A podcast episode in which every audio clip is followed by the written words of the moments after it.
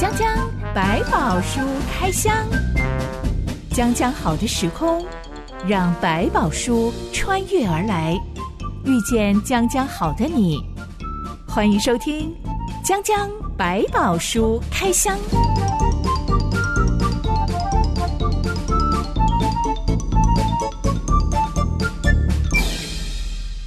百宝书里有百宝，让哲欣和夏凡哥为你开箱来挖宝。Hello，我是哲欣。Hello，夏凡哥。今天我们要来开箱一个兄弟争家产的故事。嗯嗯，夏凡哥，你好像常常担任别人的家事调解委员呢。哎，其实不敢讲，就是偶尔可能会有一些机会跟人家分享一下，或者他们有一些问题，我们做点澄清。嗯、有一点问题，会不会导致一些洒 狗血的场面呢？呃，还好，我真的没有碰到那种真的八点档的剧情的。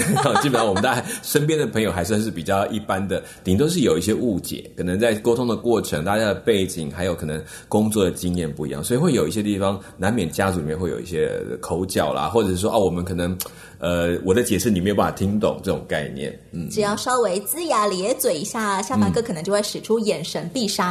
啊，还 好，还好立刻风平浪静。稍微就是哎，把它化作一点解释，有时候很奇怪，好像。他们自己讲不通，然后我们就帮他换一个方法讲，哎，对方好像就听懂了，这个就是也是一个幸运了。嗯、我觉得争家产这件事情最难的就是因为大家都在争，嗯、没有人想要让，这件事情就会变得很难解。对，而且其实有时候这个争其实是心里过不去，不是他真的要多，他觉得好像我就少了一点，好像我就吃了那一点亏，所以就会在有一些地方有一点争执。后来可能把它做一个调整，这个拿这个多一点，那个拿那个多一点，然后两个就觉得哎，好像对我们这样就 OK 了。有时候。就很奇怪，就很像我们有一个朝三暮四的这个讲到那个猴子香蕉的事情一样，哎，突然换一下，哎，然后两个都说好，那就这样没有问题了。这种时候人通常不会像傻傻的猴子哦，嗯、通常这种时候人们是非常锱铢必较的。对，所以有时候其实只是把他们两个一些话说开，甚至有一个彼此对彼此的了解之后，好像各退了一步，得到他们所需要的。其实，在不必要的地方就放下了一些争端。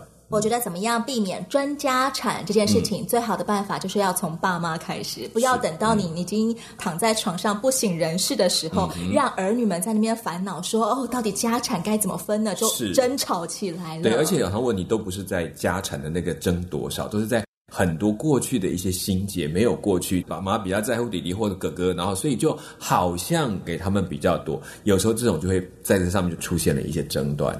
我觉得我的爷爷很明智，因为他在才六十岁左右的时候就已经把家产分好了。是，虽然其实他们经过战乱，而且他原本就是住在小渔村里面的穷苦基层劳工，本来也没有太多的家产了。但是为什么要在六十岁的时候分家产？就是因为他怕有一天，万一他忽然间倒下来了，大家都不知道该怎么办。这到底是什么？那个到底是什么？是谁的呢？所以他就先讲清楚了。当然也很幸好，我爸爸那一代，他们兄弟姐妹也算是蛮兄友弟恭的，嗯、大家都很敦厚，所以、嗯、呃讲清楚了之后，就再也没有吵过了。对，所以你发现其实根本不是家产的问题，常常问题不是在产业多少，常常在是那个过去的心结，总觉得谁好像比较占了便宜，到这个后面就在这个时候来起了争执。其实这是比较可惜的。之前我们有聊过说，说呃，在家人啊、亲密的人要过世之前，嗯、我们有四道课题。没错。夏凡哥，你会不会觉得，其实，在争家产这件事上，嗯、要避免大家进入争的当中，嗯、是不是平常也就真的要常常对父母啊、对兄弟姐妹啊，嗯、要常常有这种四道课题？我要道谢、道爱、道歉、嗯、道别。其实我觉得这都是我们从现在就要开始学，因为其实我们是避讳不谈。但其实我每天都在碰到，我们有有明讲说，你对的，你对我的好，我有个适时的表达；你对我的呃感受，我们可以适时的说明，就可以把一些小石头弄掉。等到你变成一颗大石头，其实已经分不清到底在什么时候你得罪我，还是我得罪了你。那也会慢慢就把这个就转移到一些有形的东西上面，就变好像是家产，其实都在真爱。谁比较得到爱，谁没有爱？可以回头来讲，如果你发现了我们彼此都对彼此的在乎，很多事情就很好解决了。有一部、嗯、呃，应该算是寓言式的电影，在讲到红白王后，嗯、哼他们两个从小是两姐妹，嗯、就是因为小时候的一点点事情啊，妹妹偷吃了一点饼干屑，然后假装说是姐姐吃的，嗯、姐姐。被冤枉了，被妈妈骂一顿，他就气到夺门而出。结果好巧不巧的，就一头摔在石阶上啊！从、呃、此之后就变成红心皇后，脾气暴躁的红心皇后。是，就是很多的好像啊，都归咎于妹妹的出生，然后变不得宠的概念一样。最后演变成红白国度大对战啊！但其实起因只是因为小时候的一点点的误会。是，嗯、那妹妹好好的道歉，姐姐终于心情平复下来，他的那颗大脑袋呃没有缩回来了，但起码他不会再到处想要砍别人的头。是，就会把心结至少放下来说，说哦，原来其实没有人对不起我，而且还对我还不错，这样子。嗯，今天我们要来开箱的这桩争家产故事，不是只有兄弟相争而已，嗯、连父母都已经早早的就选边站，暗地里暗潮汹涌啊。是，这段故事记载在创世纪第二十七章。一段音乐之后，我们来开箱。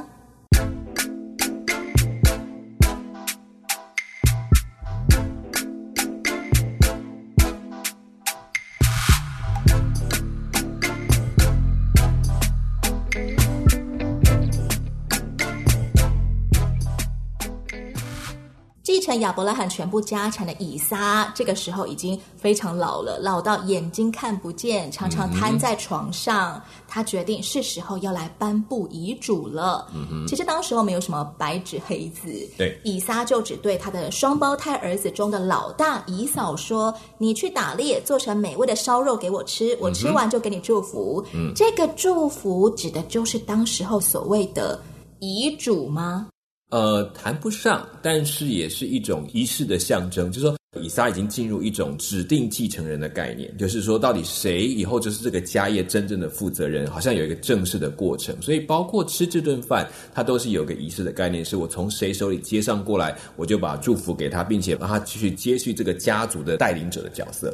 当时候指定继承人是只能够指定长子吗？嗯、还是说像我们中国古代皇帝有好多个皇子，嗯、他可以从当中挑一个最聪明、嗯、最有皇帝相的那一个当做继承人呢？嗯，其实长子这个是有一个习惯的，就是约定俗成，就是长子应该是首先承继家业，但是也可以传其他的儿子。族长或者是家长应该有权利决定是谁。所以不一定一定是长子，但是理所当然来讲，这是长子是优先权。那如果特别的状况，他可以选定其他的儿子做这样的继承人。被指定为继承人的那一个，他可以得到的好处是优于其他的兄弟，大概是多少倍啊？一般来是讲是双倍，就是用长子的名，就等于说我把他重新立为长子的概念，他就会得到双倍的家产。除此之外，其实更重要是这个家庭的祭祀权。我们要去代表他们这个家族向上天祭献祭，这个概念就是由他来代表，然后族长来领头。好像我们中国的那种祠堂，如果要开祠堂，这个要祭拜祖先，那个一定要大家长带着大家来做，就不是任何一个人可以随意去开这个祠堂献祭的之类的。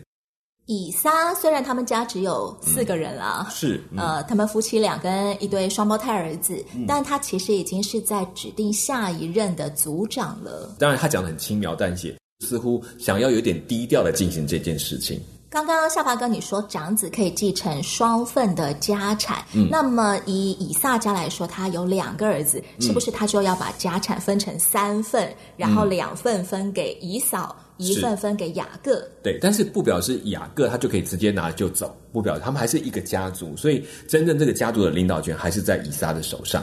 也有可能那个家产指的是一些、嗯、呃无形当中的产业，嗯、并不是真的是金银财宝，嗯、有可能是呃畜牧业的经营权，对。啊、呃、分给谁，然后呃其他的呃土地的经营权又分给谁？对，那最主要还里面包括就是我讲提在以撒身上还有承继的亚伯拉罕的之约，这个约已经在他身上，他要把这个约传给下一个继续跟上帝保持这个好关系的代表人的约定来代表他们。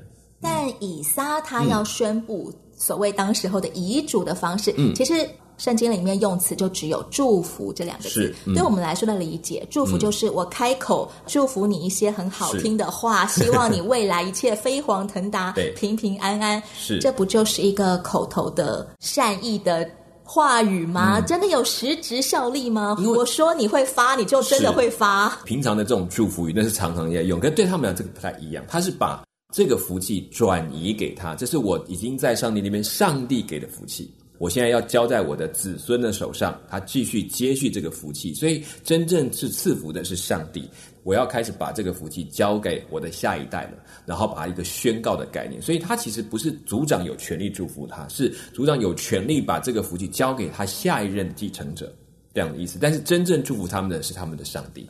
这些，我曾经在参加婚礼的时候看过有个新娘的爸爸，嗯，他在教堂的婚礼里面宣告说：“嗯、我把上帝赋予我这二十多年来保护女儿的责任，嗯，移转到新郎某某某身上。”是。对，这个也就是一个约的呃继承转让。对，所以他说是祝福也不为怪，是因为上帝本来这个约里面就是祝福他们这个家族的昌盛，所以他也就把这个约，把这个祝福的约移交他到手上，所以他也是去蒙上帝的祝福。利百家现在应该也算是一位老婆婆了。嗯，她听到呃老丈夫要给大儿子祝福，心里就不舒服了，嗯、因为她不喜欢姨嫂，只喜欢雅各。是利百家竟然一听啊，立刻就去怂恿雅各说：“你去假扮成你哥哥以扫，嗯、反正以撒老眼昏花看不见。”嗯，话说他们家也就只有两个儿子嘛，又不是二十个儿子。雅各作为老二啊。他能够继承到的家产应该也不少，嗯，真的有差到需要去假扮哥哥吗？嗯，所以我在讲，其实已经不光是一个财产多少的问题，是在这个家里面拥有的那个上帝的约定，这个福气的这件事情，对他来讲是非常重要的。回顾往前看，你会知道，其实不是只有妈妈的一个偏心而已。这可能在他们最刚开始出生的时候，你不会还记得刚出生的时候，雅各甚至手就先伸出去了，然后才让抓着哥哥的脚跟，这两个婴儿就一串被拉出来。没有错，所以一开始里面到底谁先小就差的很少，甚至在还没有生之前，就对利百家的梦里面就告诉说，将来要大的要服侍小的。这些话都在他们家里面都知道。以撒刻意的开始赶快立他的大儿子，当然有他的想法。我还是希望我的大儿子是头，我的小儿子是跟着他的，所以他才会赶紧做一个祝福。但这件事情不要忘记，在一开始上帝已经先说了，所以相对来讲，雅各也记在心上，然后利百加也放在心上，所以这个时候变成有一个小小的心机在斗了。以撒没有去纪念利百加当初求问神的时候所得到的话语吗？是。以扫的后代将来可能会需要来服务雅各的后代。是。妈妈喜欢小的，爸爸喜欢大的。那其实就呈现一个很实际的家庭状况。当然，在圣经里并不在表述一个所谓的完美家庭，他只是把家里面的实相呈现出来。但是上帝的计划不会因此而改动。所以在这个当中，你会发现，他们虽然各自有各自的喜欢，他们也各自采取了各自的行动，但是上帝的计划仍然在进行当中。只是可以凸显出来，在这个家里面，这个雅各的心态跟一般人心态很不一样。比如说，你就提到说，如果家产来看，他也不少啊，他干嘛那么的在乎，一定要成为一个呃双份的长。长子的名分，其实只有一个原因，是因为对他来讲，能够承继跟上帝的那个约定，比其他的东西都还重要。我们之前说过，以撒他在带着利百加两个人在呃发家致富的过程当中，嗯、有遇到一个很重要的关键人物，让我们看见以撒有多么的发，嗯、那就是亚比米勒。嗯，还有全城的非利士人，他们对以撒一家的态度就可以看得出来，以撒真的超有钱。嗯，至少有一定的势力，所以才会跟他立约说，你们不要来欺负我们之类的。嗯、所以雅各一定知道他能够继承到的肥水。已经超多了，但他却还是坚持要有上帝的祝福。嗯、他要继承的不是家产，不是财产，而是耶和华上帝的约定。看到这个神对他们这个家有多么重要，家产可以有很多，可是谁能够使我们拥有真正的产业？这件事情他心里明白，如果不是靠着上帝，这些事情就是空谈了。但如果抓住最根本的祝福，他就不用担心了。雅各真的。很聪明，是，只是会用错一些奇怪的 手段，手段让人家觉得，哎呀，这个人实在太奸巧了啊！但这个手段起初也不是他想出来的，哎，没错，嗯。利百家叫雅各去羊圈里抓两只肥滋滋的小羊，剥下羊皮披在手上，这样以撒一摸，好浓密的手毛啊，一定是以扫，嗯，那个长毛的人，以扫的身上的体毛浓密到像羊毛一样。我觉得他在我心中的形象大概就是那个美女。与野兽的那个兽人，浑身都是全身都是毛的感觉，野兽毛。是，嗯嗯嗯。然后利百家就把羊肉料理成以撒最爱的口味，叫雅各端进去给以撒了。嗯、其实雅各一定知道说谎是不对的行为，是。但当利百家怂恿他的时候，他也没有说：“哎，妈妈，我们说谎不好哦，对，不要做坏事哦，上帝会不喜欢哦。”对，没有，他真的不是什么乖孩子。其实你有这段故事在记得很有趣，就是当妈妈讲出这一些办法的时候，雅各其实丢了一个很怪的疑问，他说：“那。”万一被识破怎么办？万一爸爸生气就咒诅他，不是更惨吗？他只担心爸爸会揭穿他的谎言，而却不担心上帝不喜欢他这样子做。对，但是这句话讲完，妈妈讲了一句不得了的话，说没关系，如果有咒诅，全部落在妈妈的身上。唉，哎呀，可是雅各就丝毫不愿。好，那你就这样讲，我来我就去做，他就真的照做，反正坏事不在身上，好事等着拿。某方面来说，这对母子挺像的。对，就是、而以撒跟以扫两个人也挺像的，好像 四肢发达、头脑简单一样。嗯、不过以撒其实我觉得他并不是笨，他其实用了一些方法，然后做了一个方式是让大儿子得到祝福。所以我说他其实他的方式上看起来在描述上似乎是低调的，但他其实真的是一个正式的仪式的过程。所以这才是有趣。他可能私下也知道，对于利百加他并不高兴这件事情，所以他就这样子慢慢的、偷偷的进行。实在是利百加偷偷偷的知道了，就来偷偷的做了另外一件事情，要把这个祝福夺回来。因为这很有趣，这个祝福是不是在这两者之间一直在转移里面？然后这个过程的里面，其实真正的让我们觉得，其实我还是蛮佩服李百加，是她其实是非常有勇气、果断的女性。但是以撒也用他的方法想去规避这个妈妈不支持怎么办？我先做再说。这两个都有自己所爱，但也自己用了一些方法。但祝福是这权利还是在上帝的手中？我觉得利百加跟雅各很可能已经讨论如何。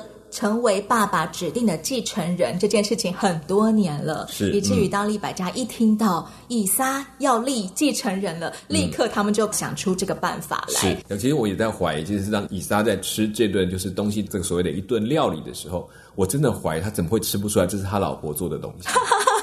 我我其实我还想说，我们用一个老公讲，我吃出来就闷糊了，吃完了就当做不知道。这一切都不要去揭穿他，因为你揭穿他了，这样接下来他就难过日子了。以撒到底是装傻还是真傻呢？我觉得，这当我觉得我们在一个私下在在想，可是我觉得以撒的个性来讲，他是如果他知道，他大概也不会把他揭穿。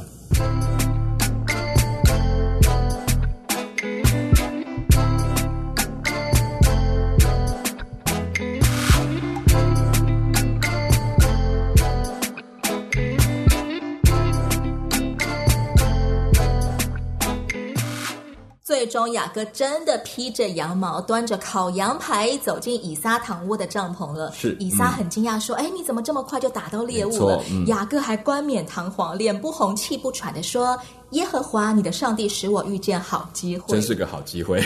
他怎么从来都不会觉得说谎会让上帝给他个天打雷劈呢？呃，看他们在这个家族在发展的过程，其实也是一段重新认识上帝的历史。就是上帝借着他们被选择出来，让周边的人透过他们的改变，看到有一位不同的上帝，而他们自己也在这个过程当中不断的去认识上帝的属性。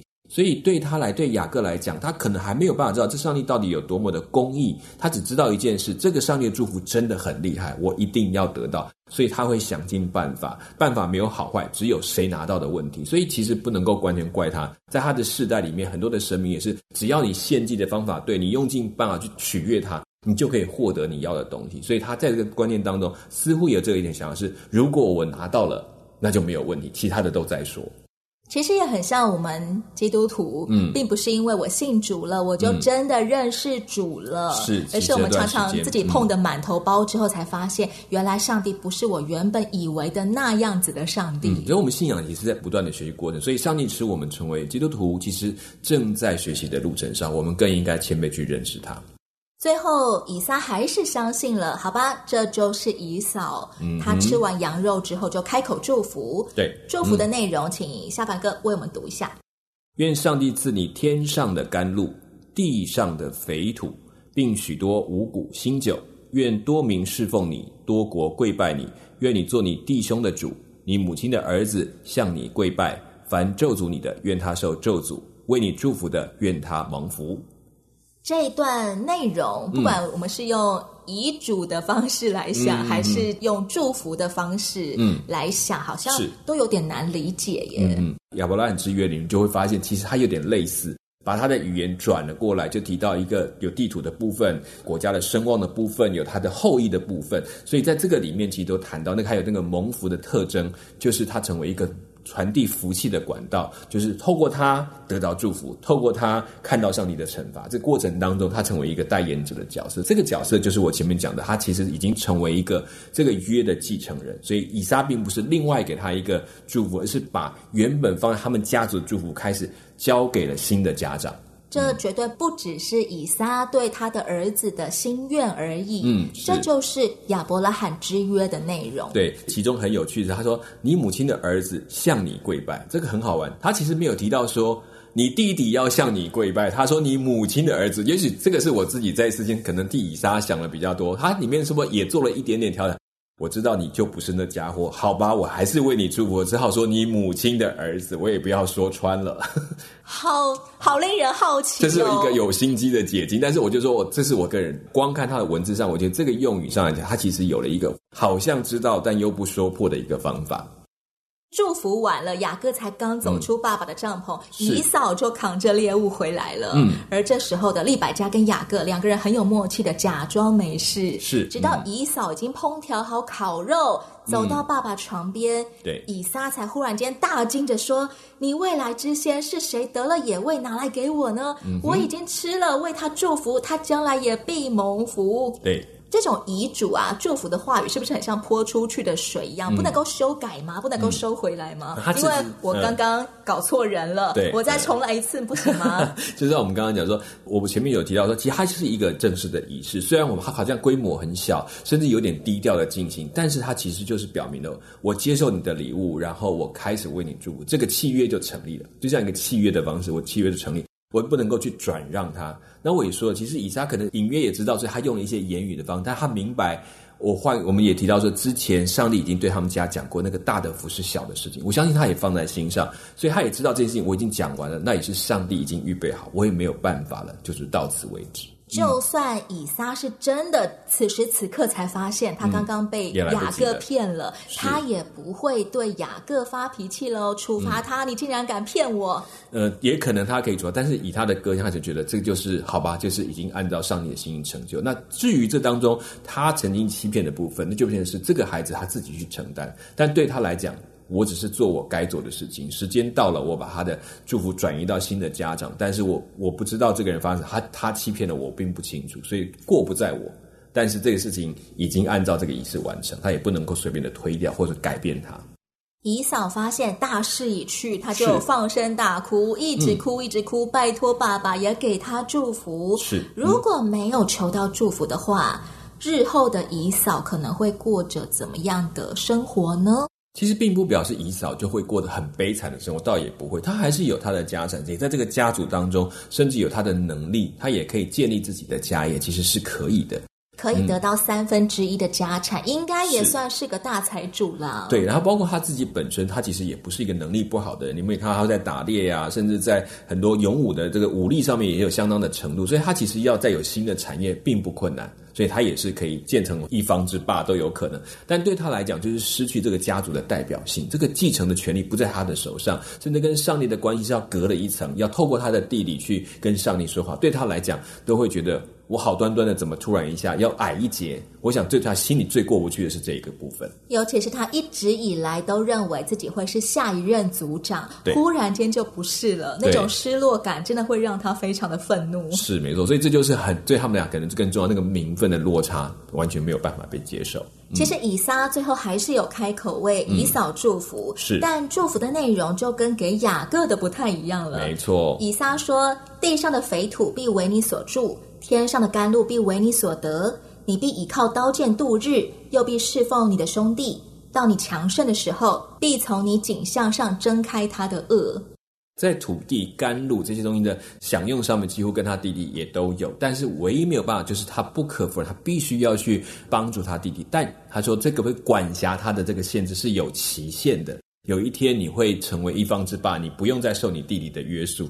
那，这个东西就好像说有一个机会，可是对于以嫂来讲，那么现在不行啊！我要的是现在，其实跟她的个性是有很大的落差的。以嫂是一个很求呃眼下速食式的好处的一个人。对，就是你给我，我要好的，马上给我。就像我们之前讲过那个红豆汤的问题啊，为了一碗汤就把名分卖掉，他也自己确实把它卖掉，所以这个部分他自己也要承担他要负的责任。嗯，从那天起，以扫就恨不得杀了雅各，嗯、他计划等老爸爸以撒一死就要动手杀雅各。没错，利百家又再一次通风报信，并且帮雅各安排好了逃亡路线。是、嗯、雅各，哎。有点像妈宝了。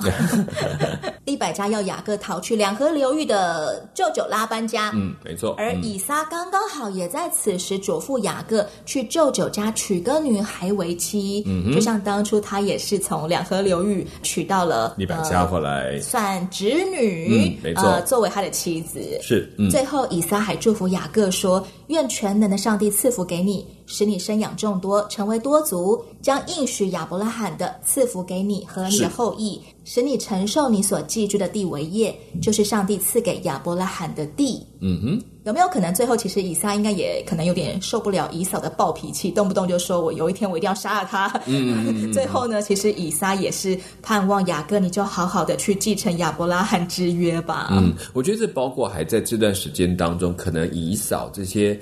呃，在这过程里面，确实让他的父母也比较烦恼。然后以撒也在这段时间越来越接纳这个上帝原本就给他们讲过的这句话，就是要小的要成为大的这个概念。所以他也就很自然的，就是把这个约，把这样的祝福正式的告诉。雅各提醒他：“你现在是承继这个约的人了。”哈，我想这也是一种过程，就是终于他也明白。虽然我们都会有私心，我对谁比较好，希望谁比较是，可是终究明白有一些就是上帝已经预备好的事实，他就把它放手交出去。我觉得这也是他自己的觉悟，也很清楚。所以以撒他在这个生活当中，他其实他对自己的老觉悟的很快，但是他没有那么快就走，他还经过活了很长的时间。但在这过程当中，我觉得他心态上越来越放下他的认为。然后用神的决定来做决定，所以他也会体会到这件事情。因为以扫可能也让他越来越看出来说，这个孩子不是不好，但是就是太多自己的个性，也有可能太多，甚至是不太甩父母。他要的就是还要他怎么生活，所以在过程当中也是非常可惜的。嗯，急功近利呀、啊，脾气暴躁啊，嗯、这些其实也都呃让以撒对。以嫂的宠爱慢慢慢慢变得减少了。嗯，嗯，而且以嫂，因为他其实丢了很多机会，不管说我们讲从那个红汤之后的教训，到这个祝福之后的教训，他似乎一直没有回到想到说，那上帝或者是像他们真正喜爱的是什么样的一个人？他为什么总是在做一个跟家里面对抗，甚至是一个一直只顾自己需要的一个角色？嗯、以扫在发生了这个天大的冲突之后，还做了一件很有意思的事，嗯、就是当他听到。爸爸吩咐我弟弟不要娶迦南女子为妻，要去舅舅家挑个女孩结婚。嗯，姨嫂就知道爸妈不喜欢他娶的两个赫人妻子尤迪跟巴实抹。嗯，姨嫂这时就赶忙又再娶了第三个妻子，叫做马哈拉。嗯，这个马哈拉的来历，她是以实玛丽的女儿，是，也就是说在血缘上堪称是姨嫂的堂姐妹。嗯哼，以扫。真的是千方百计想讨好爸妈耶。对，可是他这个过程当中，他的做法就总是总是说用他自己的想法去决定，他并没有去思考爸妈真的要的是什么。然后对这个家，他以为爸妈只是喜欢有血缘关系而已。对，他们也是没有理解，其实是这两个妇人在那个过去的日子里面，并没有从他们家继承到那些学习到他们家的生活方式，反而造成家里很多的困扰。所以也就是这样，他一直没有意识到才产生这个问题。他们以为只要找一个血缘好的就好了，其实这不是。重点不是血缘，而是信仰，而是价值观。嗯、所以娶了伊什玛丽的女儿，不代表她真的就会不让公婆操烦。嗯、对，反正就是他现在的几个老婆，每一次可能为他们自己的家里面的问题，就会牵扯到这些爸妈，然后请他爸来公断啊，或者是去烦他们的事情。我想这些都会造成一些不快乐的东西。急功近利的以扫的故事要先摆一边了。从下一集将将百宝书开箱，我们要来追踪钻营求利的雅各他的逃亡人生喽。欢迎你到留言板上跟我们聊聊你对雅各、以扫这对兄弟的性格的看法。我是真心，我是小凡哥，我们下回再见喽。OK，拜拜。拜拜。